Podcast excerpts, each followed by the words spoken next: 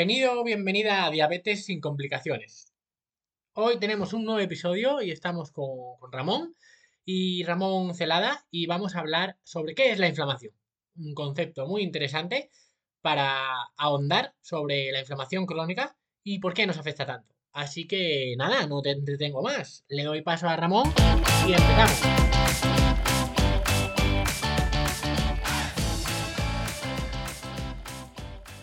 Muchas gracias, Ramón, por aceptar la invitación y por pasar este ratito con, conmigo y con toda la gente que nos ve, que, que, sin duda, personalmente, te lo agradezco yo porque seguro que aprendo mucho de, de este ratito y también te lo agradezco por toda la gente que nos va a ver. Así que gracias.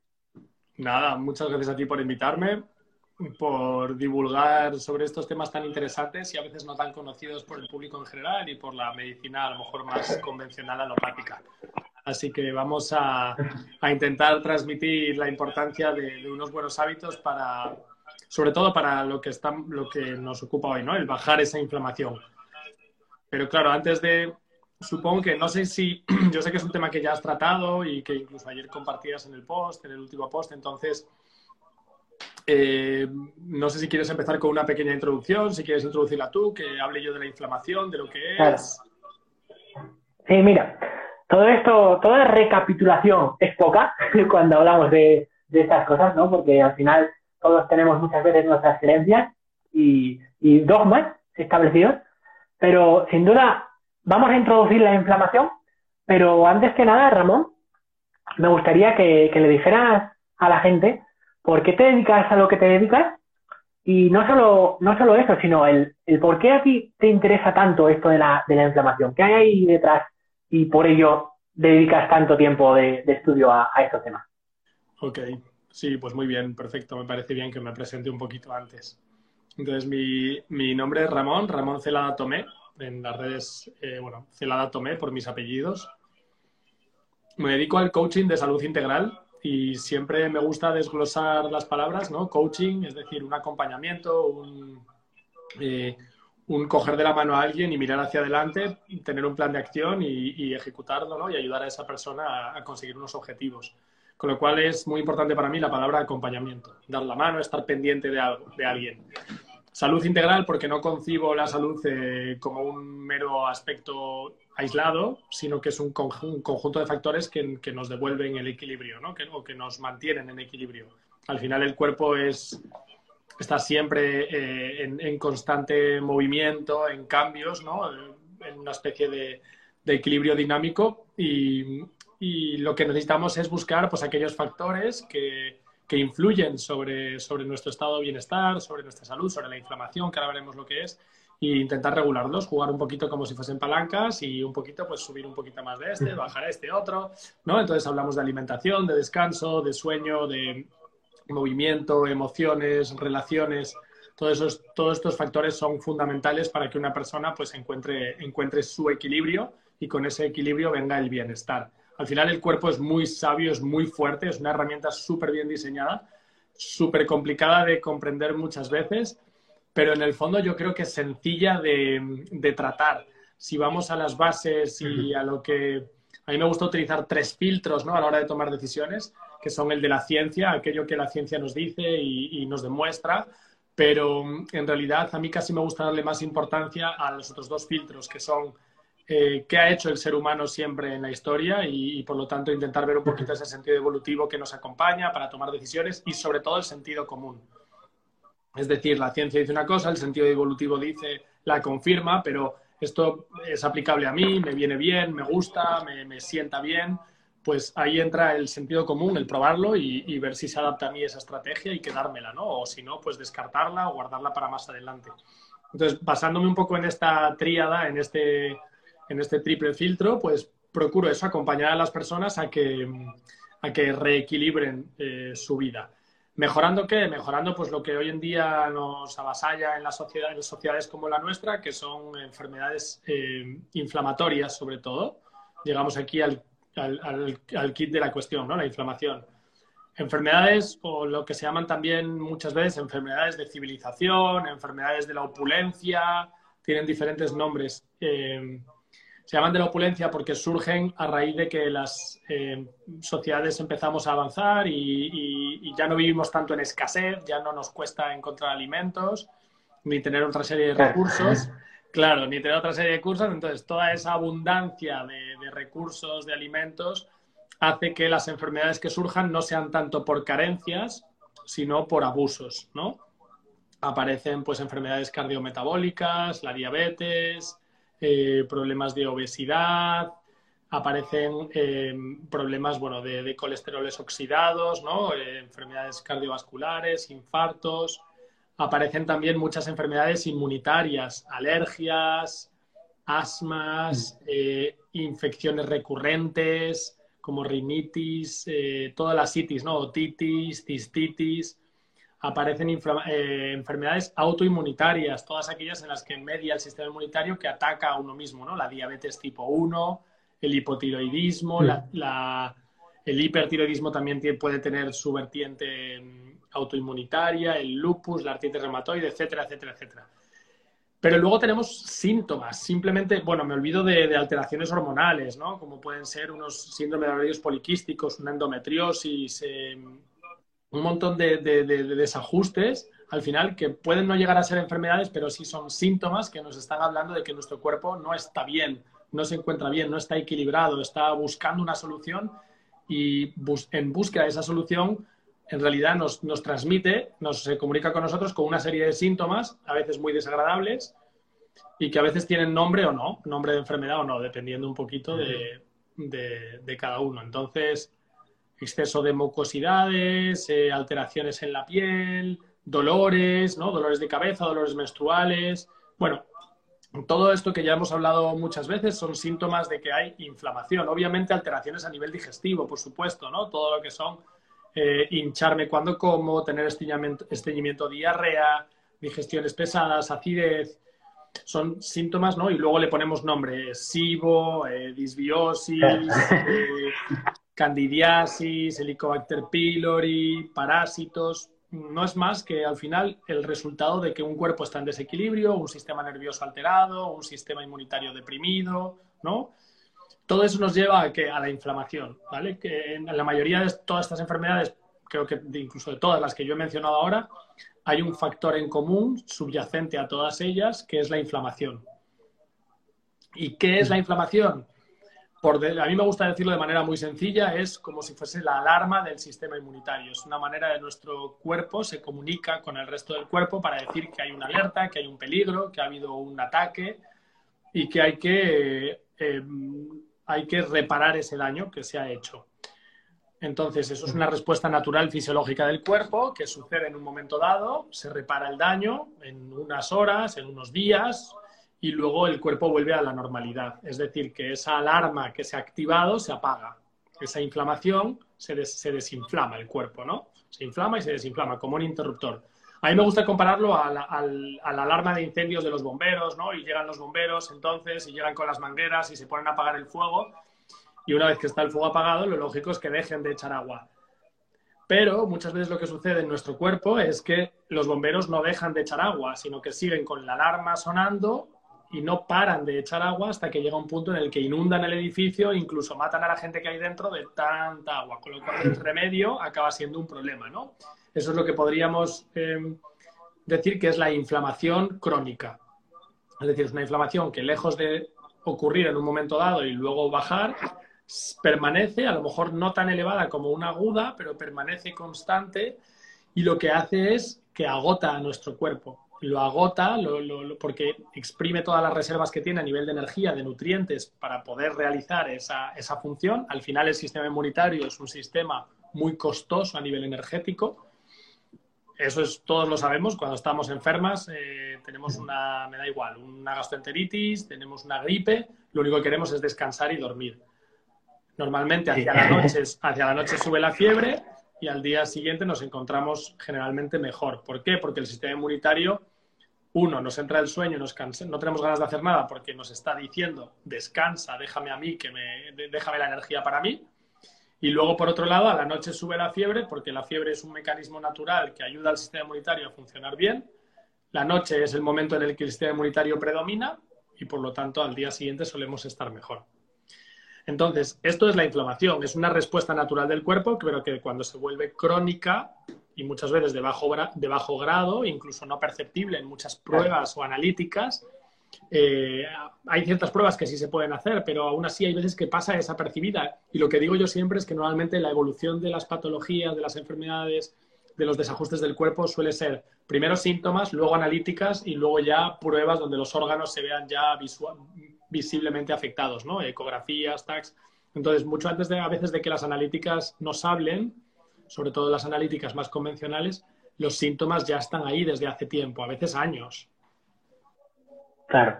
Sí, sí, en concreto, sobre todo el tema de la, de la inflamación, es algo que, que es algo tan, muchas veces hasta se da por hecho, ¿no? Y, y, lo normaliza la gente. Eh, ¿En qué situación valoras tú, esto con, tu acompañamiento? Que yo considero que, esto de acompañar hoy en día con las enfermedades que hay y sobre todo con, con digamos, el desbaraguste y el exceso que hay de, pacientes en, la propia sanidad, muchas veces las personas es lo que más necesitan, eh, ¿no, Ramón? El, el tener a alguien.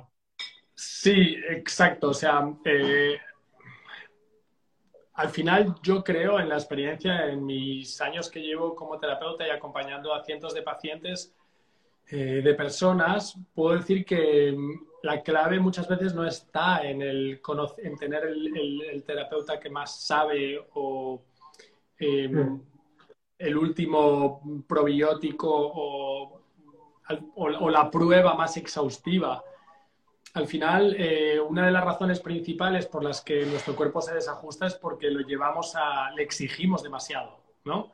Entonces, este ritmo acelerado que llevamos, la, que va acompañado normalmente de una mentalidad X, eh, que, hace que percibamos la vida de una manera que, que se traduce en forma de estrés, de malestar, de emociones incómodas como tristeza, rabia, ¿no?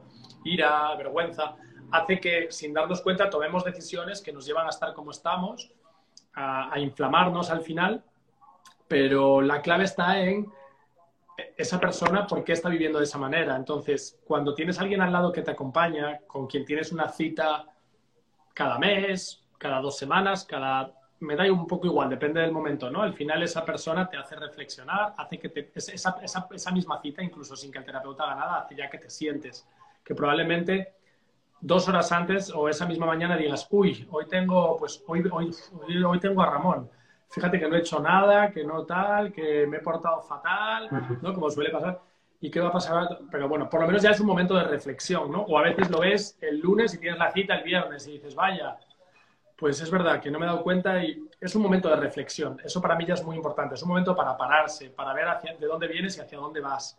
Y que alguien te dé la mano y te acompañe y alguien que sabe por lo que estás pasando, porque yo hay muchas de las cosas que las he pasado yo, las ha pasado gente muy cercana o muchos de mis pacientes, esa empatía y ese saber que está ahí la otra persona, estando pendiente de ti, nunca controlándote, sino estando pendiente y dándote la mano, es algo muy valioso. Y es algo de lo que yo estoy orgulloso de decir que es una de las cosas que más ofrezco, que es ese acompañamiento, ¿no?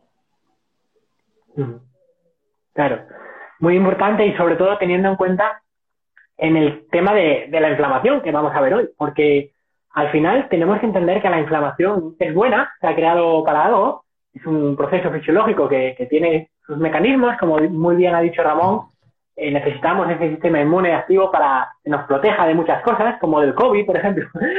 Pero, ¿qué pasa? Que eso no está hecho, ese mecanismo no es una máquina que esté hecha para estar activada y encendida a todo pasto las 24 horas del día. Es una, máquina que está hecha para, para que funcione durante un periodo de tiempo y que funcione muy bien.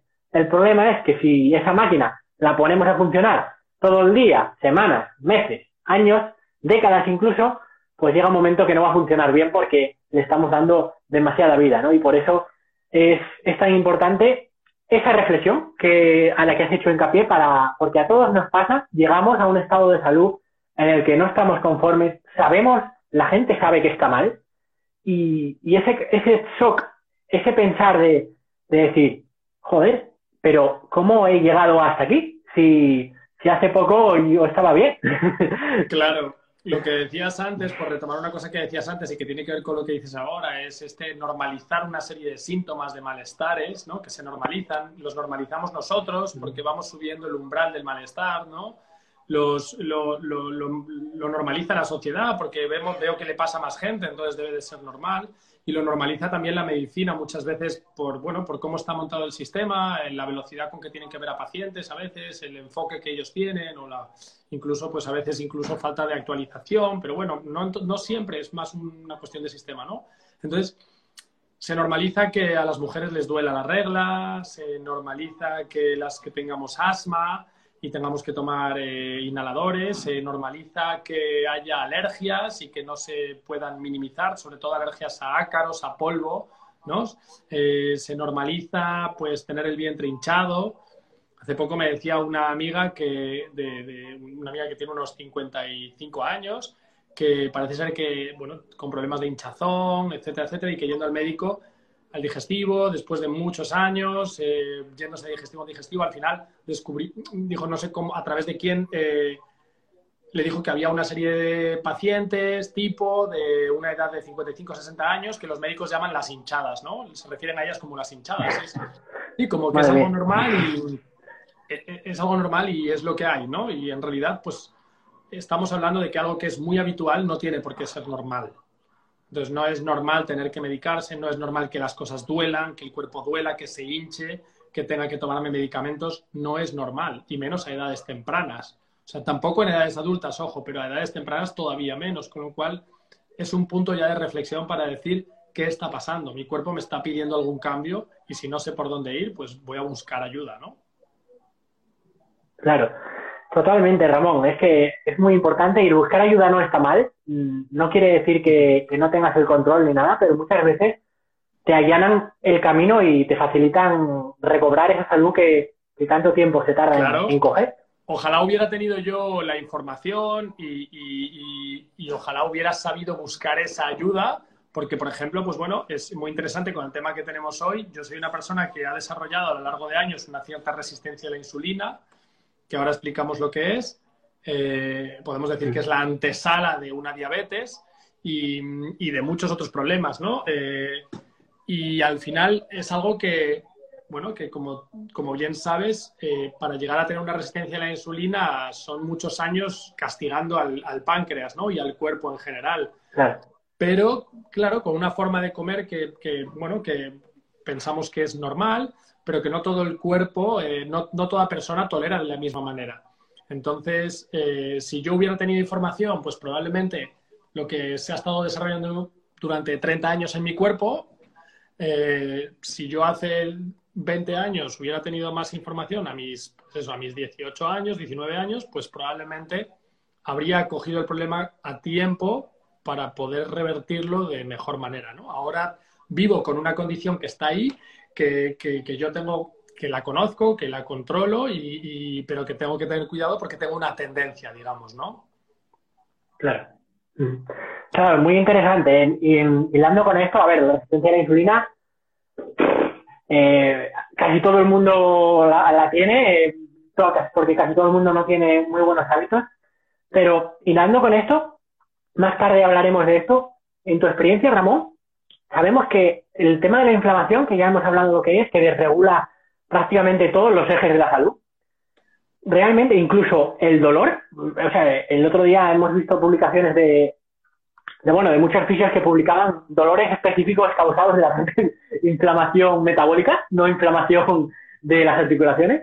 Y, es muy interesante esto. Y sabemos que afectan muchas cosas, pero en tu experiencia acompañando a, a personas todos estos años, Ramón, ¿cuál crees que es digamos, sabemos que hay más factores, pero un factor que digas tú, este factor, digamos que es el más descuidado por, la gente y, el que más suele influir. Pues te diría que es el, factor psicoemocional.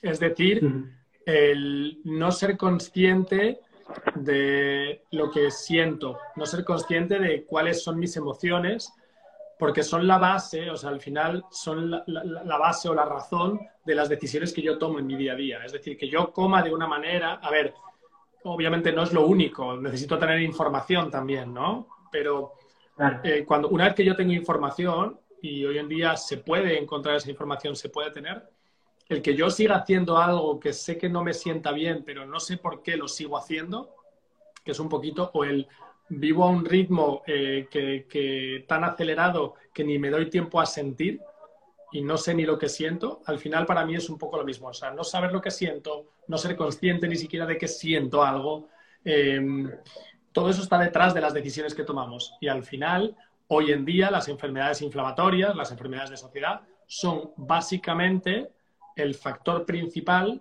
el factor más eh, peligroso que hay, son las decisiones que tomamos las decisiones que tomamos, las elecciones que hacemos, al final eh, son las que nos llevan a vivir a un ritmo X, a tener un trabajo determinado, eh, a comer cierta comida, a hacer o no un deporte, a dormirme a una hora o a otra, a descansar, a estar con una persona que me alegra el día o que me lo deprime, a tomarme las cosas que me suceden de una manera u otra. Todo esto al final estaba, son, son decisiones que yo tomo consciente o inconscientemente y están basadas en una parte psicoemocional. Entonces, creo que es un factor muy abandonado. Creo que se le tiene que dar mucha más importancia de la que se le da. Yo lo hago, desde luego, eh, yo mismo en consulta y, si no, refiriendo siempre a terapeutas que, que traten estos temas. Pero muchas veces pequeñas lecturas ya nos hacen darnos cuenta de que hay un vacío, que hay algo que me falta y ahí es donde voy a buscar ayuda, ¿no? Una vez más.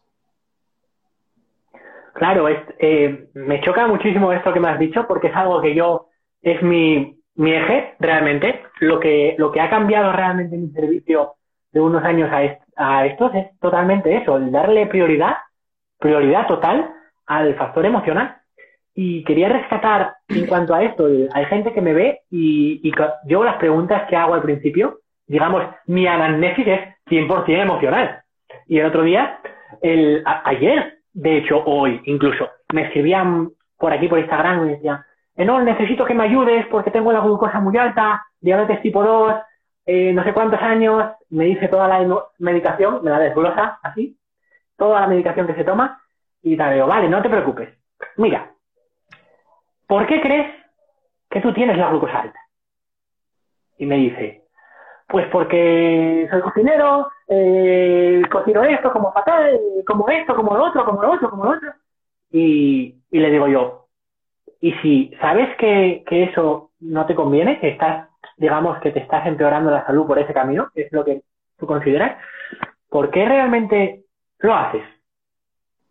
Y se cabrea y me dice, pero ¿me vas a ayudar o no me vas a ayudar? Y yo, y yo, pero ¿cómo puedo ayudarte de alguna manera si todavía eh, no has interiorizado que, estás haciendo algo que, te daña y, y, no lo afrontas? O sea, no hay ayuda posible si, si primero no tomas esa, esa conciencia y, lo valoras. ¿Qué más da que hagas el entrenamiento de, de, tu, de tu actor preferido o lo que tú quieras si realmente sabes que estás haciendo algo que te perjudica y, no le estás dando importancia? Y este, este tipo de preguntas, no sé si, si alguna vez has tenido estas resistencias, que a la gente le cuesta mirar su interior. Hombre, por supuesto que sí. De hecho, yo lo explico siempre al principio de, los trabajos o antes incluso de trabajar con la persona, de empezar a, andar juntos. Siempre le digo, le explico que es importante que tener en cuenta los factores psicoemocionales. Entonces, que si no los llegamos a trabajar juntos, que a lo mejor en algún momento del proceso, si no los trabajamos juntos o si no los trabaja con otra persona o si ella misma, esa persona, no los trabaja por sí misma, siempre le digo que es probable que el proceso no llegue o que el progreso no sea tan bueno o, no, llegue a las expectativas que podamos tener, que pueda tener el paciente o yo. ¿Por qué? Porque, bueno, porque hay una serie de mm, procesos fisiológicos que se derivan de, de esos factores psicoemocionales. No es que, no es, yo no estoy hablando solo de decisiones, también es verdad que eh, el que yo esté estresado, triste o enfadado va a hacer que mi cuerpo, mi sistema nervioso y mi sistema hormonal respondan de una manera y eso influya en el resto de procesos de mi cuerpo, desde la glucosa hasta la saciedad, ¿no? O, procesos eh, eh, hormonales por otro lado, o, el estado nutricional de mi cuerpo por, por la permeabilidad o la disbiosis que se puede generar. Entonces, eh, sí me pasa, hay momentos de resistencia, en mi opinión, o sea, yo lo que intento hacer es decir, bueno, no pasa nada, sabemos que está ahí, no es un tema donde vayamos a entrar, hay muchas otras cosas que podemos ir haciendo, porque a veces hay gente que ya ha empezado un viaje emocional y ahora me encuentra a mí y a lo mejor hacemos algo más fisiológico y viceversa. Empezamos por algo más fisiológico, más corpóreo, más terrenal y, luego vamos, la persona ya tiene esa energía y esa apertura para ir a, la parte más psicoemocional, espiritual o lo que sea, ¿no?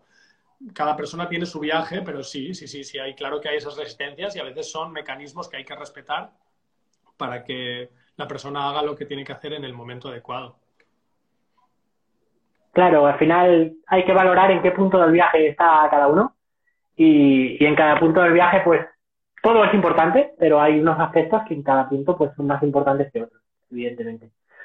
¿Y cómo ves el tema de, más allá de las decisiones que hemos hablado que, son muy importantes, no solo por el tema también fisiológico, al final las propias emociones como el estrés, pues es un al final un, un estimulador de la, del glucagón, de, aumenta la glucosa y aumenta el cortisol y todo se parajusta, ¿no? Pero más allá de, de, eso, ¿cómo ves el tema de, de un poco de la, de la alimentación en cuanto al, al proceso inflamatorio? Si crees que, que, tiene un papel muy, muy importante, o si más o menos la gente come bien, ¿no? Porque todo el mundo me dice lo mismo. Yo como bien, yo, si yo como bien, y a mí no me preocupa.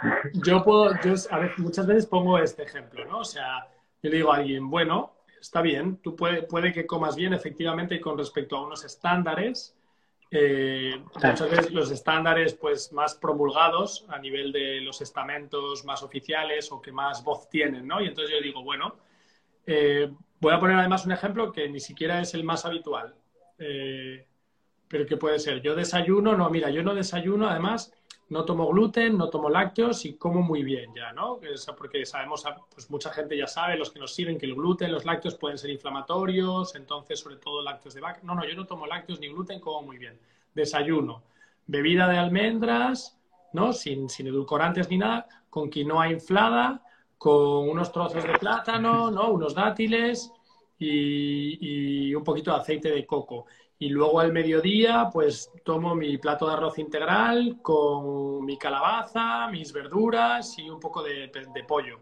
Y a la noche ceno, pues pasta de sarraceno con salsa de tomate eh, y boloñesa con zanahoria, ¿no? Y claro, entonces, y, y, como tres veces al día, yo le digo, bueno, ok, parece que en principio podría estar bien esa alimentación, pero hay que ver quién está detrás. Si detrás hay una persona con resistencia a la insulina, a mí que tome quinoa, que tome mm, frutas con eh, índices glucémicos muy altos, que tome dátiles, que al mediodía vuelva a tomar arroz, que a la noche vuelva a comer. O sea, al final simplemente estamos hablando de que en la alimentación predomina el hidrato, predomina, eh, predomina la glucosa al final.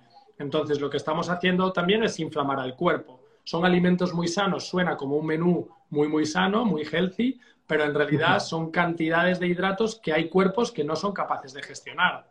Y entonces eh, esos niveles de, insulina y de glucosa elevados hacen que otras funciones corporales no se puedan realizar correctamente y directamente pues provoquen a lo mejor incluso una disbiosis por un exceso de, azúcares eh, simples o, o, incluso por un exceso de fibras. A algunas personas les puede producir una alteración de la microbiota que nos lleva a una inflamación.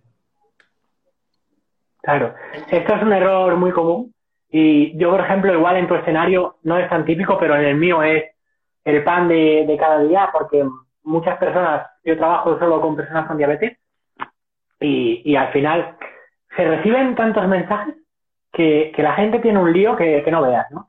Eh, y, por ejemplo, en concreto con esto, hay una parte que ciertamente es puede ser interesante en algunos contextos, pero en el mío es fatal y es los postres de comida real, ¿no? Eh, no, sí, yo, yo me desayuno mis tortitas hechas con plátano y avena y, me luego derrito chocolate con, con, dátiles y te lo echas y al final estás viendo que por muy natural que sea y por muy, aunque hayas cogido los plátanos en, en el árbol, yo aquí tengo una platanera, pues aunque cojan los plátanos de ahí, eh, al final estamos haciendo combinaciones que muchas veces son postres que ya se añaden a la propia comida, ¿no? que es como lo de después, y estamos hablando de gente que se mete en postres de esos 150, 180 gramos de hidratos, que, que eso, como bien has dicho, si no los puedes gestionar, y una persona con diabetes no los puede gestionar, por eso tiene diabetes, eh, entonces, al final, estamos haciendo muchas veces burradas por sanas que sean. Que sí, que es mejor que el más flurry con filipinos y chocolate blanco, pero que a ver, que si no lo puedes gestionar, esa hiperglucemia te va a pasar factura igualmente. Hay que ver, efectivamente, una vez más tenemos que ver dónde está la persona, de dónde viene. Entonces, si viene de tomar eh, postres industriales y bollería, pues es estupendo que haya llegado donde está. Y gracias a que ha llegado hasta ti, ¿no? O hasta mí, pues sabrá que ahora tiene que seguir trabajando y pasar a la etapa siguiente, ¿no? Que es, pues a lo mejor efectivamente esos niveles de hidratos tan elevados en todas las comidas no es lo que necesita.